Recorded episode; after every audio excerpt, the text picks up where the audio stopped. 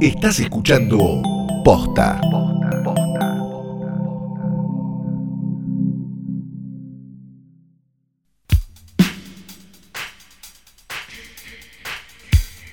Buenos días, buenas tardes, buenas noches o lo que sea que coincida en- con el momento en el que le diste play a esto, que es un nuevo episodio de Hoy Tras Noche Diario. Mi nombre es Fiorella Sargenti. Y el mío, Santiago Calori. Y siento que lo tenemos que decir todo rápido, porque este no es un capítulo normal de Hoy Tras Noche, esto es un episodio del diario, que es más cortito, es más breve. Es verdad, pero también, ah, de alguna manera, qué sé yo, también engorda, ¿no? Un poco engorda.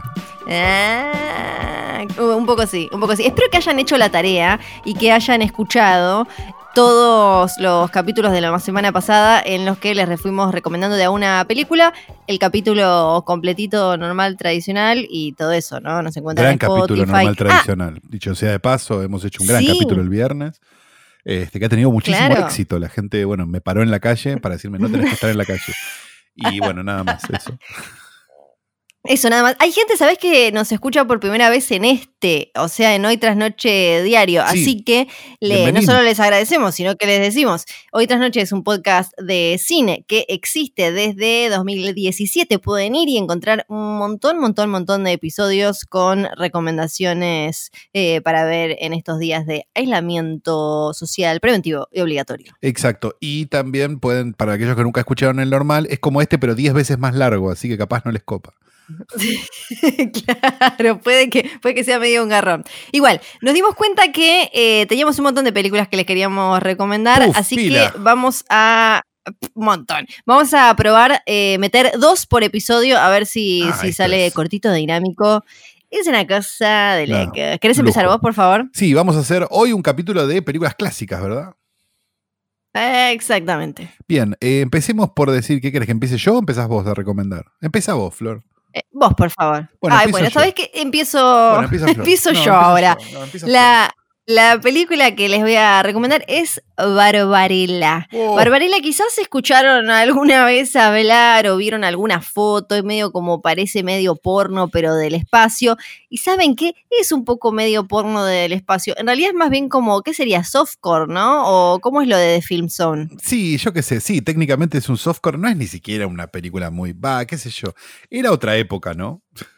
Claro, era, era otra época y la- lo- los, los límites de la seducción y de, de la cachondez eran otros. Pero es de 1968, esa es la época. eh, es una película en la que tienen a Jane Fonda que hace de una especie de... eh, que- que- De, guerrera, como- del espacial. guerrera superheroína china eh, del espacio que eh, tiene que eh, hay unas píldoras para obtener orgasmos y sus orgasmos tienen una importancia vital en la trama. Hay una máquina hay unas personas que parecen como águilas eh, hay, hay un planeta creo que estamos en el año 40.000 o algo así Sí, en está el la siglo Tierra. 41.000, creo que el siglo 41, creo que es.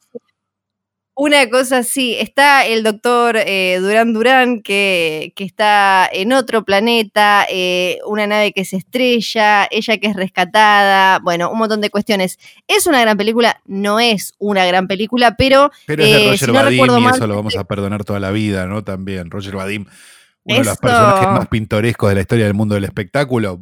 Googleenlo, lean Wikipedia y si pueden lean el libro Roger Vadim y sus mujeres, que es una cosa maravillosa. Eso te iba a decir, porque es un señor que estuvo casado con Brigitte Bardot, con Catherine Deneuve, que eh, tuvo un hijo, creo, con Jane Fonda, que en esa época estaban casados, tuvo una hija, eh, así que vayan a chusmear también la, vida de, estos dos juntos. Y además me parece que hay algo simpático en ver ahora a Barbarella, y además la película dura un- una hora cuarenta o algo así, eh, ver ahora a Barbarella que Jane Fonda es una señora que, que hace series de viejitos y demás, me parece que hay algo simpático. Sí, tiene esa cosa de los colores y, y- y- y de, la, y la dirección de arte de 1968 que la hace, la hace realmente Sí. eh, una, una cosa bastante irresistible. Te- Tengamos en cuenta que en esa época también se hizo los autos locos, ¿no? Digo, o sea, en esa época hasta los dibujitos tomaban ácido, o sea, no había problema y es un poco un reflejo de eso. Sí, además eh, está Anita Pallenberg, así que si no saben quién es, actúa Anita Pallenberg, si no saben quién es Anita Pallenberg, van a tener otro agujero negro hermoso en el que caer eh, durante este... también. En este. Ah, sí, no me acordaba. Bueno, ahí tienen un montón de, de historias. Entonces, es más bien verla, la pueden ver de fondo, tipo, no sé, mientras se leen la Wikipedia de algo en el teléfono, qué sé yo, pero eh, además, como decías esto de, del arte, de esa época salieron un montón de cosas que después las vimos mil veces y cuando ahora nos acercamos a ese, al material original parece, parece refrito, pero es porque ya lo vimos, pero está bueno como volver a la fuente. Así que Barbarella. Si, lo viste en videos de Beastie Boys, ¿no? Capaz lo... lo... Claro. claro. Eh, esta, se consigue muy fácilmente. Creo que se puede alquilar por, por YouTube y si no, eh, la encuentran en servicio. Sí. Eh, mi recomendación es una película del año 1976 de John Schlesinger. John Schlesinger, enorme director, el director de, de, Perdidos en la Noche, ¿no? Para, para dar un pantallazo rápido, pero de montones de otras películas. Schlesinger había nacido en Inglaterra y se fue a trabajar a Estados Unidos y bueno, hizo un montón de películas de estudio, digamos. Era un director, era por momentos un director medio de, por contrato y por momentos un director que hacía las películas que quería. Pero incluso cuando hacía películas por contrato estaban buenas. Este, vamos a hablar de Maratón de la Muerte del año 76, este, escrita por William Goldman, uno de los también mejores guionistas de la historia del cine americano, este, basada en una novela también de William Goldman, con Dustin Hoffman, Lorenzo Oliver, Roy Schneider y demás. Em, básicamente, eh, un, estudiante de historia medio que termina metido en un quilombo, digamos, por, por una serie de, casualidades y, no tanto, termina este, destapando una olla y dándose cuenta de una cosa sin querer, este, que tiene que ver con, cierto tesoro de los nazis y cierta, este, un nazi escapado y un montón de otras cosas en una ciudad de Nueva York de fines de los 70, así sucia y, como nos gusta verla en las películas y como la gente se sorprendió viéndola en Joker. Este, tiene probablemente los mejores últimos 45 minutos, 50 minutos de la historia del cine. Eh, y es heavy. Así que si tienen ganas de ver un, lo que sería un thriller, ¿no? O sea, literalmente un thriller, se lo van a encontrar en Maratón de la Muerte de John Schlesinger, año 1976. También muy fácil de conseguir si, si buscan un poco en su sistema de cable o incluso si, si saben este, usar la internet. Y de paso, para. Eh, yo me imagino que puede haber un montón que descubran que eh, Dustin Hoffman era un actor, entre comillas, serio, de drama antes. Porque viste que después empezó, después de los.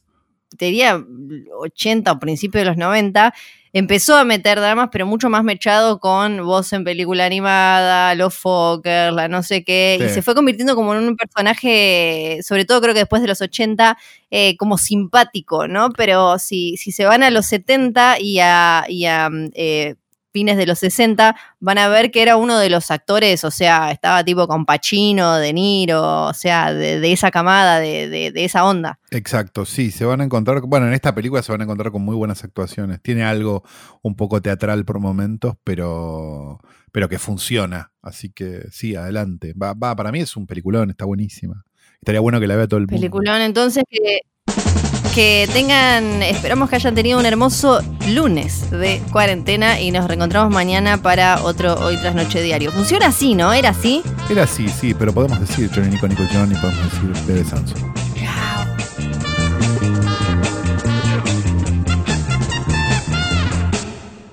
Bueno, listo. Cara de verga.